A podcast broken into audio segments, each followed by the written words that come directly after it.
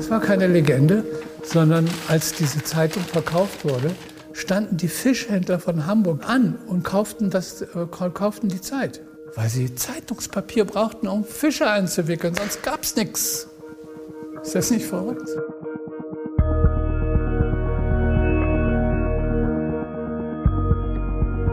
War Michael Naumann, ehemaliger Chefredakteur und Herausgeber der Zeit, über die allererste Ausgabe der Zeitung am 21. Februar 1946, also weniger als ein Jahr nach Ende des Zweiten Weltkriegs. Acht Seiten war die erste Ausgabe dick oder besser gesagt dünn, denn Papier gab es so gut wie gar nicht. Deswegen ja auch das große Interesse der Fischhändler an dieser Zeit. Und entstanden sind die ersten Ausgaben in einer ausgebombten Etage im Pressehaus in der Hamburger Innenstadt. Es gab kein Wasser und keinen Strom. Die Reporter haben ihre Artikel und Kommentare im Schein von Petroleumlampen geschrieben. Auflage waren damals so etwa 25.000 Exemplare.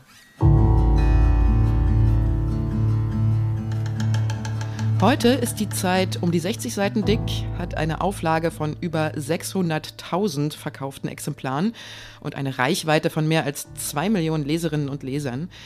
Statt Petroleumlampen stehen jetzt Computer vor den mehr als 1000 Mitarbeiterinnen und Mitarbeitern und zur Zeit Verlagsgruppe gehören jetzt nicht nur die gedruckte Zeit und die digitale Schwester Zeit Online, sondern auch über 30 Podcasts und mehrere Subunternehmen.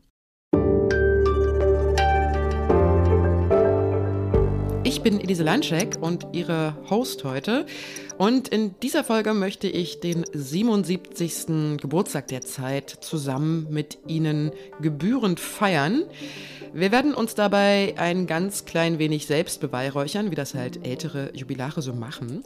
Und vor allem aber auch zurückblicken auf das, was in den letzten fast acht Jahrzehnten so passiert ist und wie sich die Zeit, aber auch die Welt verändert hat. Wir machen heute also in dieser Spezialfolge von Was jetzt eine kleine Zeitreise und werden dabei immer wieder auch Auszüge aus Artikeln hören, die in ganz unterschiedlichen Jahrzehnten entstanden sind. Diese Texte und noch viele mehr können Sie dann in längerer Form in unserer gedruckten Zeitjubiläumsausgabe nachlesen, die Sie ab jetzt am Kiosk finden können. Bei uns hier im Podcast werden die Artikelpassagen übrigens von Menschen eingelesen, die bei der Zeit eine größere Rolle spielen. Und wer das genau ist, das werden Sie gleich hören. Lassen Sie sich einfach überraschen. Auch das gehört ja zu einer Geburtstagsfeier mit dazu. Wer in dieser Folge auch eine größere Rolle spielen wird, das ist der Zeitredakteur Henning Susebach. Er ist Hauptautor der aktuellen Jubiläumsausgabe und mir jetzt aus Hamburg zugeschaltet. Hallo Henning. Hallo Elise und hallo allerseits. Henning, als ihr in den Archiven gesessen habt und euch durch die Artikel durchgewühlt und dabei nach den allerersten Texten auch der Zeit gesucht habt, habt ihr da schon eine Idee oder irgendwie eine Erwartung im Kopf gehabt, was ihr da finden werdet? Ja, wir hatten äh, eine Idee oder eine Erwartung und das war ganz interessant, weil wir ja auf diese frühen Jahre der Zeit blicken wie unsere Leserinnen und Leser, nämlich von außen. Äh, man geht mit einem Klischee daran und ich hatte ein bisschen befürchtet, dass ich sehr stumpfe Fingerkuppen vom vielen Umblättern bekomme, vielleicht sogar eine Staublunge. Das ist aber nicht passiert. Das liegt zum einen darin, dass das ähm, Archiv mittlerweile digitalisiert auf PDF da ist. Und vor allen Dingen aber lag es daran, dass wir sehr, sehr überraschend viele schöne, lebendige und eben äh, unverstaubte Funde machen konnten. Und wir arbeiten uns jetzt mal zusammen durch die Jahrzehnte vor. Lass uns beginnen. Wir haben eine ganze Menge vor uns. Acht Jahrzehnte, das ist eine Menge Holz.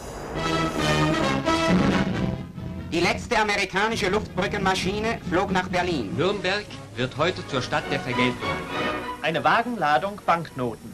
1000 Markscheine in solchen Mengen, das kann nur die alte verblichene Reichsmark sein. Zweck dieser Lotterie ist, einen Beitrag zur Behebung der Wohnraumknappheit zu liefern. Die Teilung Deutschlands wird eines Tages, das ist unsere feste Überzeugung, wieder verschwinden.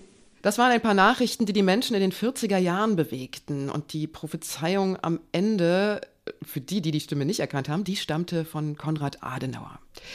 Ich habe es ja vorhin schon gesagt, die erste Ausgabe der Zeit entstand 1946. Verantwortlich dafür waren am Anfang vier Männer, die von den britischen Alliierten eine Zeitungslizenz erhalten haben. Vorbild war dabei die Londoner Times, deshalb auch der Name Die Zeit. Und wir hören jetzt gleich mal einen Text aus einer dieser ersten Ausgaben, und zwar von dem Autor Jan Molitor. Henning, sag uns gerne mal was zu diesem Artikel. Warum habt ihr den ausgewählt und ähm, worum geht's darin? Ja, Jan Molitor ist ein Name, der uns in den ersten Ausgaben der Zeit oft begegnete und äh, von dem wir sehr positiv überrascht waren. Äh, das ist nur ein Pseudonym. Hinter ihm steckt ein Mann, der in der Geschichte der Zeit noch wichtig werden wird, Josef Müller-Marein. Und der war in den ersten Wochen oder Monaten, wenn nicht gar Jahren der Zeit, ein Chronist des Neuanfangs. Also wir fanden immer wieder kurze, prägnante, pathosfreie Reportagen von ihm aus einem Wohnungsamt zum Beispiel oder von Kriegsweisen, die ihre Eltern verloren hatten und sich alleine durchschlugen oder ähm, von einem Checkpoint zur sowjetisch kontrollierten Zone. Und der Text, den wir jetzt gleich hören, das ist ein Text über Menschen, die immer noch äh, ein Jahr nach Kriegsende in Bunkern leben, weil sie dem Frieden nicht trauen weil sie nicht wissen, äh, wie die Zukunft aussieht. Es spricht von Traumatisierung, von Pessimismus und natürlich auch einfach äh, von Wohnungsnot. Und dieser Text ist wie viele früher einfach prägnant und interessant deswegen, weil es damals reichte, vor die Tür zu gehen und man stand damals mitten im Geschehen. Eingelesen hat diesen Text der Zeit-Chefredakteur Giovanni Di Lorenzo.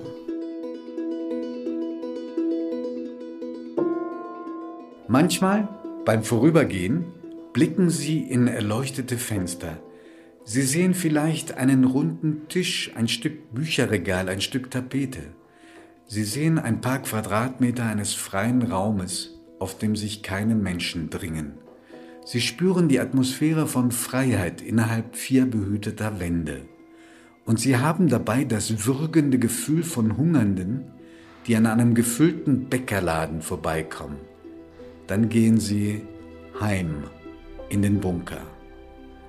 Eine gerade geschnittene Bretterwand und eine runde Außenmauer. An der Bretterwand Mäntel, Kleider, leere Rucksäcke. An der Außenmauer rinnt das Wasser. Fenster sind nicht vorhanden und die Luft ist dick, als könne man sie in Scheiben schneiden, mit diesem rostigen Messer dort auf dem Schemel neben der Bank auf der der hustende alte Mann liegt. Der gleiche weiße Vollbart eines Patriarchen aus den Büchern. Wie aus Büchern, so klingen auch seine Worte. Frau, sagt er. Eine vermummte weibliche Gestalt erhebt sich aus der Ecke, humpelt näher, beugt sich über ihn.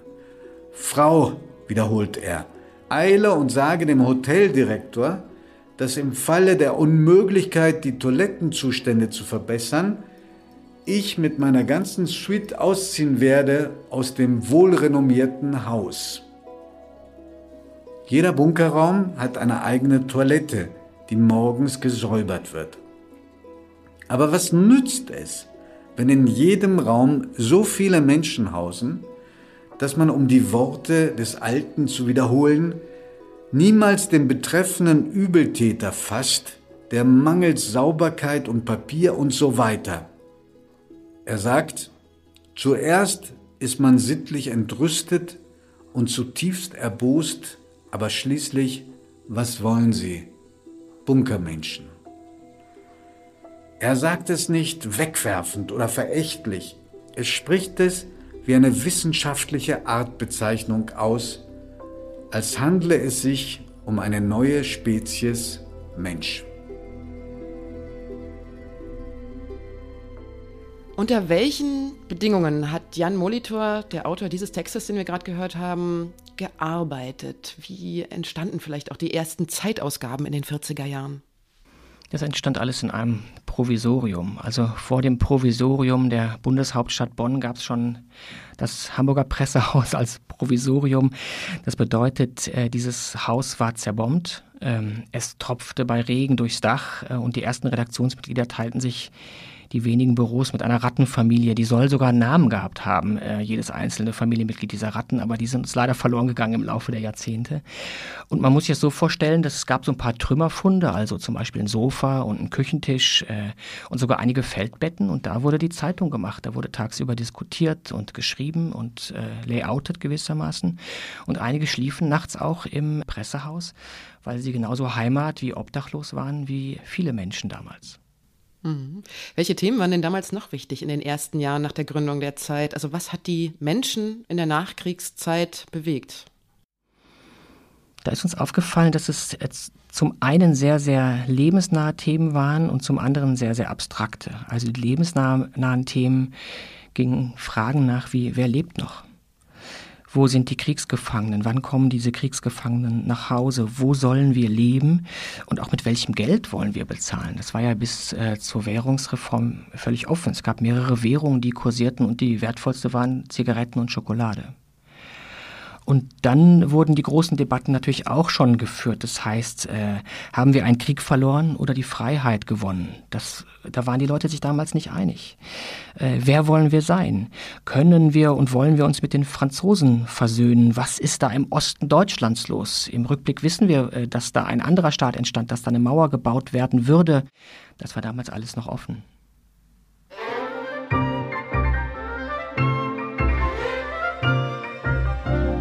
Deutschland ist aus dem Nichts zur zweitstärksten Handelsmacht der Welt geworden. 180 Stundenkilometer fährt der Volkswagen natürlich nicht.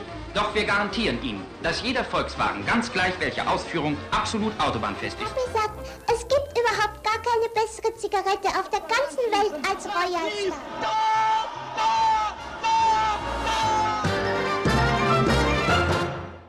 Die späten 50er und die frühen 60er Jahre sind ja so in der kollektiven Erinnerung der Bundesrepublik ein eher fröhliches Jahrzehnt. Wer das Geld hat, sich ein Auto zu leisten, fährt den ersten VW.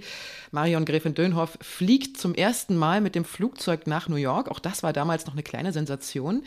Kann man diese Aufbruchsstimmung auch in den Artikeln der Zeit in den 50er Jahren ablesen? Ja, unbedingt. Also die Zeit rezensiert damals zum Beispiel Autos ungefähr so hymnisch wie Jahrzehnte später einen gelungenen Kinofilm. Und Frauen, die damals meistens Hausfrauen sind, bekommen aus Hamburg hier der Redaktion Tipps, wie sie doch bitte mit dem Geld umzugehen haben, das ähm, ihre Männer plötzlich verdienen. Also da ist schon eine Menge unverhoffter Wohlstand, auch eine Unbeholfenheit und ein gewisser Konsumrausch dabei. Und wenn ich das noch sagen darf, ähm, genauso interessant wie die Artikel in den 50er Jahren fand ich die Anzeigen. Es wird unglaublich viel getrunken. Und geraucht, ne? Geraucht auch. Also ähm, O-Ton ähm, haben sie heute schon einen Unterberg getrunken, haben wir als Anzeige gefunden. Und diese Reklam wächst, da wechselt interessanterweise Alkohol mit Magentabletten. Also da ging es munter hin und her, den Leuten ging es echt gut. Und das ist eine eigene Kulturgeschichte. Und mein Vorschlag zum 88. Geburtstag der Zeit, das wäre die nächste Schnapszahl, wäre eigentlich eine Ausgabe nur mit Zeitungsanzeigen und deren Kulturgeschichte. 75 Bauarbeiter aus der Stalinallee protestieren gegen die Normenerhöhung. Auf dem Marsch zum ostzonalen Regierungsviertel schließen sich ihnen Zehntausende von Männern und Frauen aus Ost. Niemand hat die Absicht, eine Mauer zu errichten. In Berlin findet am 17. Juni 1953 ein Volksaufstand statt. 1961 beginnt der Mauerbau. Wie berichtet die Zeit, ein bundesrepublikanisches Gewächsjahr, damals über den Osten? Fand er statt? Der Osten fand statt. Ähm, wir hatten eigenes, eigene Korrespondenten dort. Aber wenn ich sage einen eigenen Korrespondenten, dann ist es auch schon eine Aussage, die sagt, äh, es war quasi Ausland. Also man hatte dort einen Korrespondenten wie in anderen Nationen. Und die DDR war, glaube ich, noch ferner und fremder, als es etwa Frankreich war. Das lag einfach an den Arbeitsumständen. Das war ein anderes System. Die Arbeitsbedingungen dort waren schwieriger. Und so war die Zeit gezwungenermaßen ein Blatt aus Westdeutschland für Westdeutschland. Das hat sich ja eigentlich auch bis heute gehalten, wenn man schaut, wo die großen ähm, Verlagshäuser ihren Sitz haben dann ist es Hamburg, dann ist das Frankfurt, dann ist es München. Und so hat man aus einem fernen Land berichtet. Was dazu führt, das haben wir auch beim Durchblättern des Archives begriffen, dass die Zeit lange Jahrzehnte vor allen Dingen aus westdeutscher Perspektive über westdeutsche Geschichte und westdeutsche Emotionen berichtet. Hm, und auch heute auch eher noch im Westen gelesen wird als im Osten. Ne? Das ist heute noch so. Trotz allen Bemühens ist es leider so. Bleiben wir mal bei den 60er Jahren. Ähm, die sind ja weltweit nicht nur ein heiteres Jahrzehnt mit viel Schnaps und Zigaretten, sondern sie werden auch von vielen düsteren Ereignissen überschattet. In Dallas wird US-Präsident John F. Kennedy ermordet. Die Vereinigten Staaten schicken Soldaten nach Vietnam. Israel und Ägypten fechten den Sechstagekrieg aus. Und außerdem ist da noch die Kuba-Krise. The purpose of these bases can be none other than to provide a nuclear strike capability against the Western Hemisphere. 1962 ist die Welt also nur knapp an einer nuklearen Katastrophe vorbeigeschrammt. Im Zug des nuklearen Wettrüstens im Kalten Krieg hatte die Sowjetunion Mittelstreckenraketen auf Kuba stationiert und damit direkt die USA bedroht. Was habt ihr denn dazu bei eurer Recherche in der Zeit gefunden? Wir haben natürlich allerlei Artikel dazu gefunden und einen von denen haben wir ausgewählt, der uns besonders interessant erschien und originell. Das ist nämlich der eines Kollegen namens Hans Grissmann. Der vergleicht das Geschehen rund um Kuba sehr zeittypisch und sehr bildungsbürgerlich äh, mit einer Parabel des indischen Theosophen Krishnamurti. Und den hören wir jetzt. Es liest Zeit Online Chefredakteur Jochen Wegner. Danach kam eines Tages ein armer Bauer zu dem Weisen seines Ortes und klagte ihm sein Leid. Nicht nur, dass er seine kleine Hütte mit einer ewig jammernden Frau und sechs lärmenden Kindern zu teilen habe, nun sei auch noch seine unausstehliche Schwiegermutter zu ihm gezogen. Nach kurzem Bedacht gab ihm der Weise den Rat, seinen Esel, seine Ziege und seine vier Schweine mit in die Hütte aufzunehmen. Im Übrigen möge er nach einer Woche wiederkommen. Nach einer Woche empfahl der Weise dem Bauern, der nun vollends verzweifelt war, er möge den Esel wieder in den Hof schicken. Wieder eine Woche darauf durfte der Bauer die Ziege aus seinen vier Wänden verbannen und endlich war er auch eines nach dem anderen die Schweine wieder los. Als der Bauer sich schließlich bei dem Weisen bedankte, standen ihm Freudentränen in den Augen. Ich kann nicht sagen, wie du mir geholfen hast, mein Leben ist so schön und so ruhig wie nie zuvor. Unser aller Reaktion ist, so will es scheinen, der Reaktion dieses indischen Bauern nicht unähnlich. Große Schrecken, die überstanden sind, lassen den unveränderten Alltag in einem günstigeren Licht erscheinen. Dem Bauern blieben nach der Haustierinvasion Frau, Kinder und Schwiegermutter. Uns bleiben nach der Kuba-Krise die ernsten Probleme zwischen der westlichen und der östlichen Welt. Nur muten sie uns nicht mehr so unerträglich an und es wächst sogar die Hoffnung, die dem Verstand einreden will, auch damit lässt sich fertig werden. Der Alltag erscheint nach so viel Schrecken, zumindest in der BRD, in einem günstigeren Licht, heißt es in diesem Text. Welche Stimmung oder auch welcher Tonfall zog sich denn durch die Zeitartikel der 60er Jahre? Davon waren wir überrascht und ähm, es war nämlich wahnsinnig düster, was wir aus den 60er Jahren gefunden haben. Und ähm, als wir die Auswahl fertig hatten, zehn Texte aus diesem Jahrzehnt, guckten wir uns diese Auswahl an und merkten, oh weia, da schreiben zehn Männer über zehn weltpolitisch dunkle Sachen gewissermaßen. Und lag das jetzt an unserer Auswahl? Haben wir was falsch gemacht? Waren wir unaufmerksam? Wir sind uns aber sicher, nein, äh, es war die Zeit. Diese 60er Jahre waren äh, dreuender und bedrohlicher, als man das heute so abgespeichert hat. Es gab einfach diese schrecklichen Erkenntnisse über die deutsche Vergangenheit. Es gab Kuba, es gab Vietnam, es gab den Wettlauf der Systeme, es gab Sputnik, es gab die Wettrüstung, und äh, wir haben immer gedacht, komisch, komisch, komisch, wann kommen denn Sex and Drugs und Rock'n'Roll und wann explodiert das? Und in unserer Auswahl wurde uns mal klar, dass diese 60er Jahre eigentlich bis kurz vor Schluss einfach äh, gewesen sein müssen wie ein drückend schwüler Tag kurz vor dem Gewitter. Und deswegen gibt es am Ende erst die große Entladung. Lässt sich eine politische Haltung aus den Artikeln dieser Zeit ablesen? Ja, in den späten 60ern merkt man schon, dass die äh, Zeitredakteurinnen und Redakteure zur Kenntnis nehmen, dass es einen Reformdruck in der Gesellschaft gibt, dass sich Jugendkulturen Bahn brechen. Sie haben da äh, bei aller Irritation Verständnis für und sind um Liberalität bemüht. Und das muss man sagen, war in dieser Redaktion nicht immer so. Das war auch in den 50er Jahren zum Beispiel ganz anders. Mhm, da hat ja die damalige Leitung des Politikressorts und spätere Chefredakteurin Marion Griffin-Dönhoff die Nürnberger Prozesse als falsch bezeichnet und auch Amnestie für einige Angeklagte gefordert. Und der damalige Chefredakteur Richard Tüngel hat die Nürnberger Justiz mit den Sondergerichten des Dritten Reichs verglichen. Wie wurde denn darüber innerhalb der Redaktion in den 50er Jahren diskutiert? Gab es da eine große Debatte darüber oder war das eher Konsens? Es gab darüber heftige Debatten, aber man muss sagen, wenn man heute die politische Mitte definiert, wenn man heute auf der politischen Landkarte eine Mittellinie zöge, dann äh, stand die Redaktion der Zeit in den 50er Jahren damals auf der rechten Seite des Spielfeldes. Und das führte zum Beispiel dazu, dass eben Marion Gräfin Dönhoff sagte, ähm, in Nürnberg werde Siegerjustiz betrieben. Man könne nicht äh, jeden Befehlsempfänger aburteilen für das, was er im Dritten Reich getan habe. Äh, das würde man heute sicherlich ähm, anders und strenger beurteilen. In dieser gewissen Rechtslastigkeit aus heutiger Sicht entwickelte sich ausgerechnet der Chefredakteur Tüngel zum nationalkonservativen und reaktionären Charakter. Das machte sich zum Beispiel daran fest, dass er Gastautoren einlud, im Blatt ernsthaft zum Beispiel die Frage zu diskutieren, ob nicht die Monarchie eine bessere Staatsform wäre. Und das ging dann doch vielen in der Redaktion zu weit, ähm, auch Marion Gräfin Dönhoff. Und die hat gekündigt 1955, als der Chefredakteur Tüngel einen Beitrag des NS-Staatsrechtlers Karl Schmidt druckte. Da hat sie gesagt, wenn das passiert, gehe ich. Und sie ging. Und mit ihr, etwas unfreiwilliger, ging auch der bereits erwähnte Jan Molitor Josef Müller-Marein und die Zeit verlor zwei ihrer vergleichsweise liberalen Stimmen. Dann gab es ja 19, äh, 1957 eine Art Neugründung. Ne? War das sozusagen der Bruch mit dieser Denktradition von Tüngel vorher?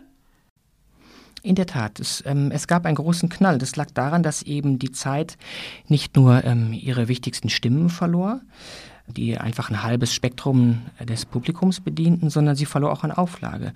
Und dann wurde mit einiger Mühe der ähm, Chefredakteur Tüngel ähm, abgelöst und abgefunden und die Gräfin Dönhoff und äh, Josef Müller-Marein kehrten zurück, er als Chefredakteur, sie als seine Stellvertreterin.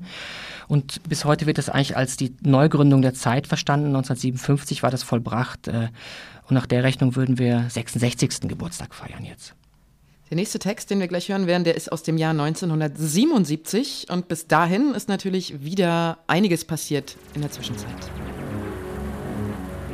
USA aus Vietnam raus! Kommt doch mal der Springer hoch! Wir wollen mehr Demokratie wagen.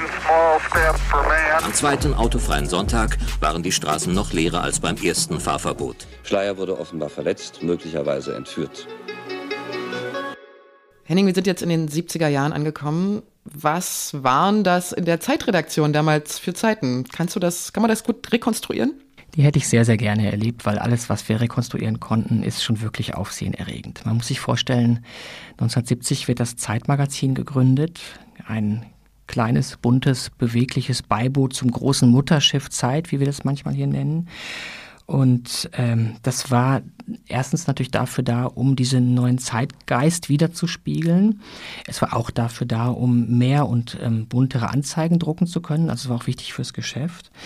Und ähm, auf dem ersten Cover war ein langhaariger Mann, das äh, klingt für uns heute normal, war damals auch sehr aufsehenerregend. Und äh, es ist so gut wie sicher, dass im Redaktionskühlschrank des Zeitmagazins auch ähm, Haschisch zu haben gewesen sein soll. Es heißt aber, ähm, nur, äh, nur eine äh, Dame habe den Schlüssel für diesen Kühlschrank besessen. Eine Dame. Aber es war einiges los und eine Dame, genau, die Frauen hatten das Sagen mittlerweile. und ich glaube, dass das Magazin den Kolleginnen und Kollegen aus dem Hauptblatt ganz schön Beine gemacht hat mit seiner Lebensnähe, seiner Emotionalität und seinen anderen Zugängen. Du hast ja bei deiner Archivrecherche nochmal die geballten 70er Jahre vor Augen gehabt. Was hast du da für ein Bild von diesem Jahrzehnt bekommen? Ach, es bricht sich eigentlich alles Bahn, worauf wir äh, bei der Recherche zu den 60er Jahren schon gewartet haben. Das heißt also, es ist viel Pop dabei, es ist viel Drogen dabei, es ist viel Musik dabei. Ich, wie soll ich sagen, also das war ein Jahrzehnt, in dem Männer Latzhosen trugen und Sonnenbrillen, helle Gläser hatten und vieles einfach komisch oder wunderbar war. Ähm, also da wollen ja junge Eltern alles anders machen, aber als Namen für ihre Kinder fallen ihnen nur Nicole und Stefan ein. Gleichzeitig gab es natürlich auch dunkle Momente und Widersprüche und auch viel Wechsel. Also alle Bau äh, tapezierten sich ihre Häuser mit so Schlierenmustern und in den Büros wurde alles eckig. Plötzlich standen überall Computer und Kopierer rum und der runde VW Käfer wurde vom kantigen Golf abgelöst. Ähm, viel, viel vielfältiger ähm, als die 60er und sehr überraschend halt für uns. Wir haben es ja eben schon in der Collage gehört, auch die Mordserie der RAF fällt in diese Zeit. Und der nächste Text heißt Ein Märtyrer für das Recht. Eingelesen wurde er von der stellvertretenden Chefredakteurin der Zeit, Sabine Rückert, die ja gleichzeitig auch unsere Kriminalistik- und Verbrechensexpertin ist. Und in diesem Text, da geht es um den Mord an Generalbundesanwalt Siegfried Buback durch die RAF. Der Rechtsstaat ist ein Wesen, das sich fortwährend vor die Frage gestellt sieht, wo die Grenzlinie zwischen Bürgerschutz und Selbstschutz im Interesse des Bürgers verlaufen soll. Ein Wesen, das darauf viele Antworten zulässt, nur totalitäre nicht, wie jene, die ein Weltkommentator auf die Frage gab, ob denn endlich auch das Gespräch zwischen Anwalt und Mandant in der Besucherzelle zur heimlichen Überwachung freigegeben werden sollte. Zwar wussten wir nicht, ob Bubak einem Befehl aus der Zelle der Stammheimhäftlinge zum Opfer fiel, aber dass wir es nicht wissen, sei der eigentliche Skandal. Mit anderen Worten, die bloße Möglichkeit, dass ein Bürger oder gar der in seiner Vertrauensstellung als Anwalt privilegierte Bürger sein Recht missbrauchen könnte, ist Grund genug, es ihm wegzunehmen. Siegfried Buback war ein in Sachsen geborener Preuße, in der Verteidigung des Rechtsstaates war er konsequent bis zu einer Härte, die Liberalen nachzuvollziehen bisweilen schwer fiel. Er hat die Grenzen gesehen und zu bewahren gesucht, die andere heute unter Berufung auf seinen Märtyrertod nur zu gern überschreiten möchten. Wir haben jetzt gerade diesen etwas schwierigen, sperrigen Text von Herrn Schüler gehört. Vielleicht kannst du uns den Kontext zu diesem Text noch mal kurz erklären. Was wollte Hans Schüler uns damit sagen? Es geht ihm um die Frage, wie kann man den Terror eindämmen und stoppen, ohne dafür den Rechtsstaat zu opfern. Also darf der Staat beispielsweise Gesprächen zwischen einem Inhaftierten und dessen Anwalt belauschen, wie damals überlegt wurde, oder nicht? Darf der Staat präventive Maßnahmen ergreifen? Das sind ja heute wieder Fragen, die gestellt werden. Und die Zeit setzt sich damals dafür ein, möglichst liberal zu bleiben, um letztlich das Kind nicht mit dem Bade auszuschütten. Den Rechtsstaat abschaffen, um ihn zu verteidigen, bringt ja letztlich auch niemandem was. Wir reisen jetzt weiter mit der Zeit und in der Zeit durch die 80er und 90er Jahre. E.T. zu Haus telefonieren. Hat der Wald noch eine Zukunft? In der Sowjetunion hat sich offenbar ein ernster Atomunfall ereignet. Das tritt nach meiner Kenntnis ist das sofort. Unverzüglich. Auf dem Weg zur europäischen Einigung ist ein weiterer großer Schritt getan. Seit heute gibt es zwischen zunächst sieben EU-Staaten keinerlei Personenkontrollen mehr. Und heute Morgen, ich bin heute Morgen aufgestanden und geht nonstop weiter bis, Sonntag, bis Sonntagabend irgendwann. Wie, was heißt nonstop? Ihr schlaft nicht? Vor dem zentralen Aufnahmeheim für Asylbewerber in Rostock ist es gestern Abend zu schweren ausländerfeindlichen Krawallen. Saddam Hussein started this cruel war against Kuwait. Tonight, the battle has been joined. Extrem viel los also in diesen zwei Jahrzehnten und wir hören jetzt gleich wieder einen Text, den ihr für diese Epoche und für die Jubiläumsausgabe ausgewählt habt. Unerwarteterweise geht es da um Fußball. Genauer, es geht um den FC Karl Zeiss Jena. Warum hat es ausgerechnet dieser Sportartikel, also ein Artikel über Fußball, in eure Auswahl geschafft? Wofür steht der? Der steht dafür, dass wir nicht mehr ähm, durch westdeutsche Augen auf den Osten schauen, sondern wir gucken durch die Augen eines Ostdeutschen oder der Ostdeutschen, die sich dort auf Fußballfahrt begeben, auf Westdeutschland. Der Autor Christoph Diekmann ist ja in der DDR aufgewachsen und er war einer der ersten ostdeutschen Stimmen im Blatt nach der Wende. Und die Fans des FC Karl Zeiss Jena, die er begleitet, machen eine Auswärtsfahrt nach Bayern und machen dort so manch schöne, aber auch so manch demütigende Erfahrungen. Das ist ein Blickwechsel, ein Perspektivwechsel, den wir sehr vielsagend und wichtig fanden. Und deswegen ist er mit im Blatt. Bevor wir genau auf diese Perspektive, auf den Osten nochmal eingehen, hören wir jetzt erstmal den Text Eine Liebe im Osten von Christoph Diekmann aus dem Jahr 1993. Es liest Christian Spiller aus dem Zeit Online Sportressort. Nie verwandten es die Fans, dass sie 1981 nicht mehr zum Finale nach Düsseldorf fahren durften.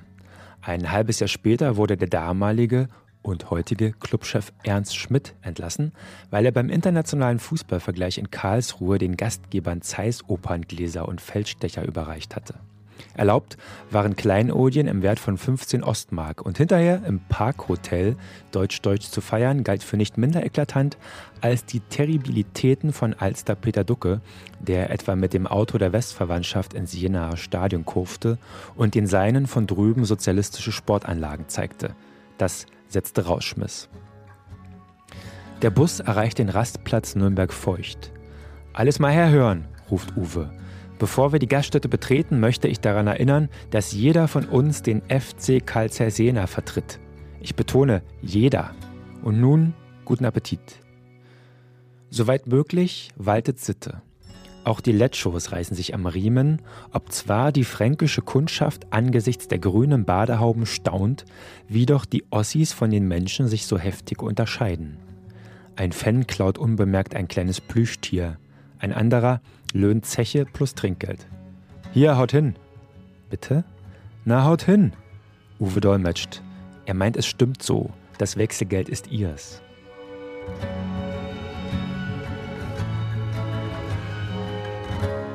Wie war denn der Blick der Zeit auf den Osten Deutschlands so kurz nach der Wende? Du hast ja gerade gesagt, der Autor dieses Textes, Christoph Diekmann, war ja selber aus dem Osten.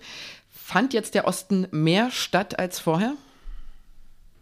Er fand definitiv mehr statt. Wir sind ja eine Zeitung mit neugierigen und aufmerksamen Geistern. Sicherlich äh, gibt es Kritik, dass man vielleicht sagt, äh, unser Blick war zu naiv, äh, zu unwissend um DDR-Geschichte, zu unwissend äh, um DDR-Alltagswissen. Sicherlich wusste nicht jeder Westredakteur in der Zeitung, wer zum Beispiel Tefe Schur war. Und ich bin allerdings Westdeutscher und ich, das ist vielleicht ein bisschen komisch, aber ich würde sagen, ähm, ich finde schon, dass die Zeit ähm, aus meiner Sicht sehr empathisch, sehr neugierig äh, unterwegs war in Sachen Ostdeutschland und sich alle Mühe gegeben hat, die sie sich geben konnte. Hm, aber Diekmann war lange Zeit der einzige Ossi im Berliner Büro, ne? Das heißt, es gab erstmal wenige Redakteure und Autorinnen aus dem Osten. Das ist in der Tat so. Und ich würde aber trotzdem sagen, dass nicht nur ähm, Ostdeutsche sich um den Osten kümmern können. Another passenger plane hitting the World Trade Center. Yeah, uh, everybody's panicking. These pictures are frightening indeed.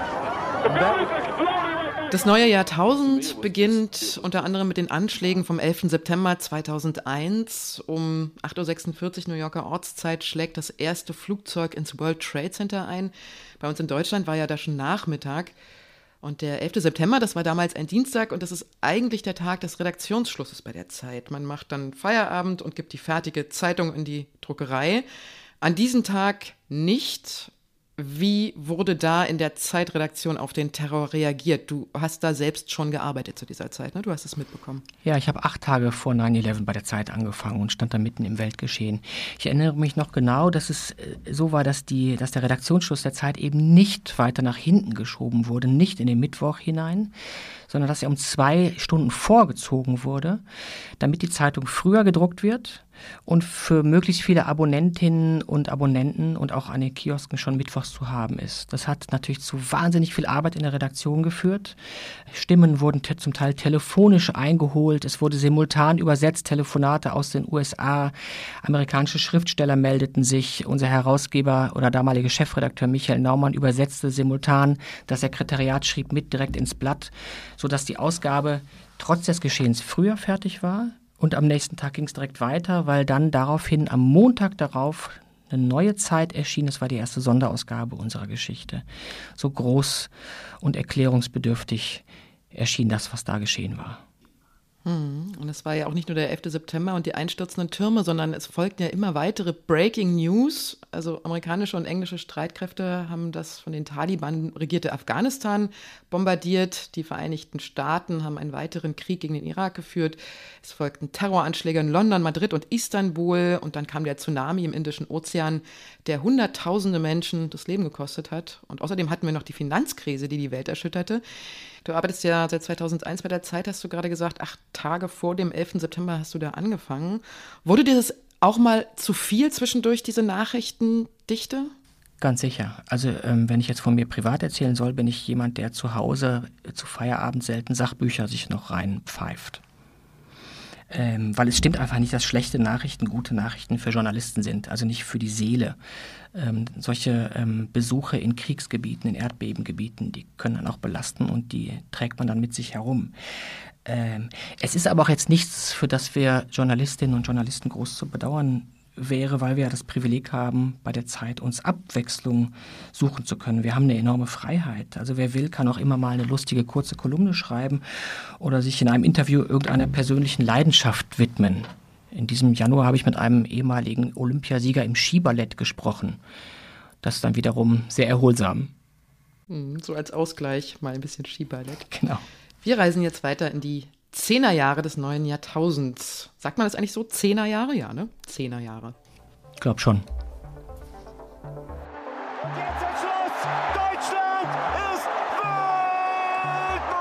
In Deutschland werden an diesem Wochenende mehrere 10.000 Flüchtlinge erwartet. Frankreich ist heute vom verheerendsten Anschlag seit Jahrzehnten erschüttert worden. Schwer bewaffnete Männer richteten in der Pariser Redaktion des Satiremagazins Charlie Hebdo ein Blutbad an. Together we will make America great again. Die 2010er Jahre sind ganz schwer zu erfassen, schreibst du in der Jubiläumsausgabe und beschreibst das Ganze als Wimmelbild von Ereignissen. Und mir geht es ehrlich gesagt auch so. Ich habe noch gar kein Gefühl zu diesen Zehnerjahren, weil sie einfach noch gar nicht so lange her sind. Warum ist es eigentlich so kompliziert, so ein Gefühl für diese Zehnerjahre, für dieses Jahrzehnt zu bekommen? Ich glaube, zum einen ist es einfach noch nicht weit genug weg, um es historisieren zu können. Da brauchen wir zeitlich mehr Abstand. Und dann kommt diese gesellschaftliche Polarisierung dazu. Wir werden uns nicht mehr so schnell einig. Wir haben nicht so schnell ein kollektives Gedächtnis, das sagt, die 2010er Jahre waren so. Vielleicht wird es da auch nie zu kommen. Oder es wird den Menschen in den 1960ern mit den 50ern genauso gegangen sein. Wir merken ja, dass wir gerade erst jetzt lernen, die 2010er zu lesen. Also Merkels Bilanz lesen wir täglich anders, Putins Pläne verstehen wir jetzt ganz anders. Und es wird noch eine Weile dauern. Was für Texte sind dir im neuen Jahrzehnt, also in den Zehnerjahren, besonders aufgefallen? Die Themen und die Autoren werden diverser. Also wir haben eine Diversität, eine Vielfalt, auch in den Stimmen. Früher hätte man überspitzt und böse sagen können, die meisten Zeitredakteure sind weiß, äh, meistens Lehrerkinder, sind im reinen Endhaus aufgewachsen und Klassensprecher waren sie irgendwie auch alle.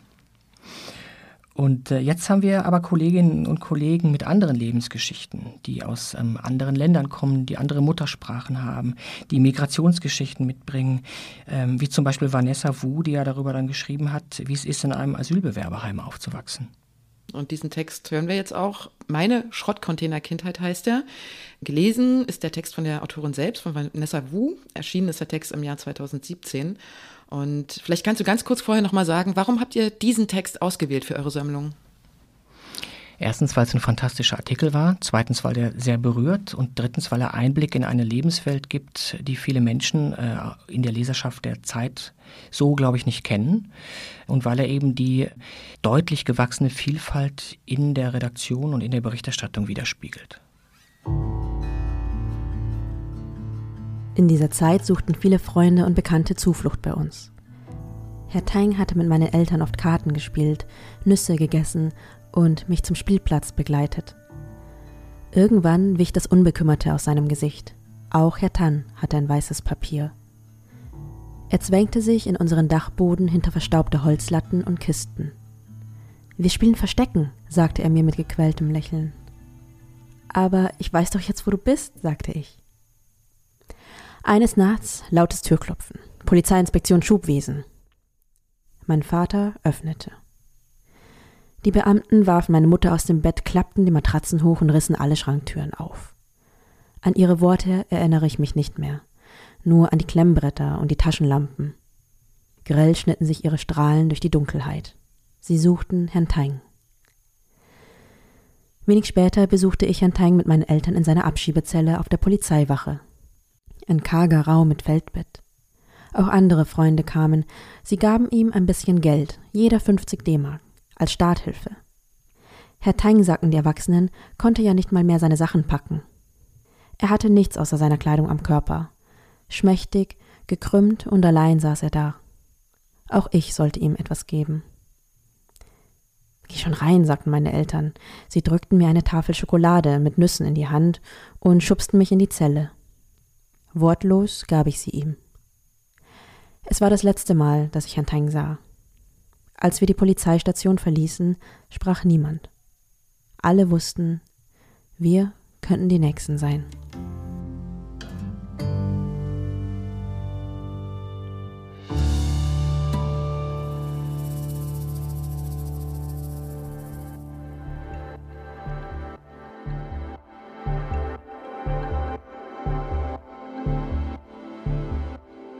Der bundesweite Corona-Lockdown von Mittwoch an ist beschlossene Sache. Von einer Notbremse ist die Rede, denn so warnte Bundespräsident Steinmeier in einer Ansprache, die Lage sei bitter ernst.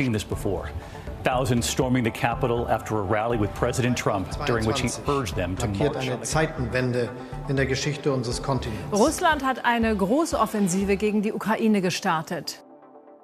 Das waren jetzt einige wenige ausgewählte Nachrichten der noch immer sehr frischen 20er Jahre des neuen Jahrtausends. Wir nähern uns also dem Ende dieser Folge. Passiert ist natürlich auch in den 20er Jahren noch viel mehr. Und es gibt sogar Menschen, die sagen, die sind jetzt nachrichtenmüde. Sie wollen die ständigen neuen Hiobsbotschaften schon gar nicht mehr hören. Und gleichzeitig verändert sich durch die sozialen Netzwerke oder auch private Blogs die Berichterstattung immer mehr. Fakten sind von Mutmaßungen nur noch schwer zu unterscheiden. Und es wird orakelt, dass sogar die künstliche Intelligenz irgendwann mal die Federführung über die journalistische Berichterstattung übernehmen könnte. Was würdest du sagen, auch mit Blick auf die Jahrzehnte davor? Was sind heute die drängendsten Aufgaben, mit denen sich die Journalistinnen und Journalisten, jetzt nicht nur, aber auch bei der Zeit beschäftigen müssen? Äh, ich persönlich glaube, dass unsere Aufgabe gerade als Journalisten einer Wochenzeitung ist, den Unterschied zu der alltäglichen Raserei in den sozialen Medien deutlich zu machen. Die braucht's, aber die dürfen nicht alleine den Diskurs bestimmen. Und äh, bei einer Wochenzeitung haben wir die Möglichkeit und das Privileg, erst zu denken und dann zu schreiben. Und äh, ich finde, die Zeit, die wir haben, müssen wir für Recherchen nutzen. Und wir müssen auch Entdeckungen jenseits des Erwartbaren machen und auch Unerklärliches einzuordnen versuchen. Und ich finde dazu auch, dass wir natürlich Katastrophen beschreiben müssen, Skandale beschreiben müssen, aber übrigens auch Geschichten des Gelingens, weil ich glaube, dass man von Geschichten des Gelingens genauso viel lernen kann wie von Geschichten des Scheiterns.